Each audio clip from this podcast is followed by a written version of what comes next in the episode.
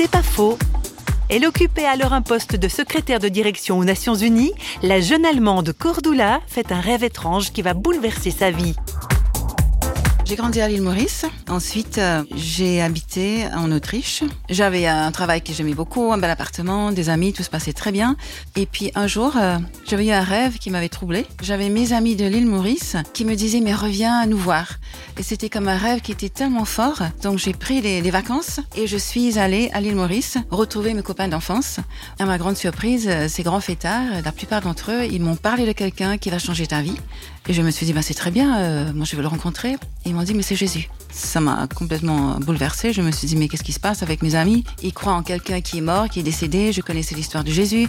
Et plus ils me parlaient de ce qu'il avait fait, plus ça me parlait à mon cœur. C'est pas faux, vous a été proposé par Parole.fm.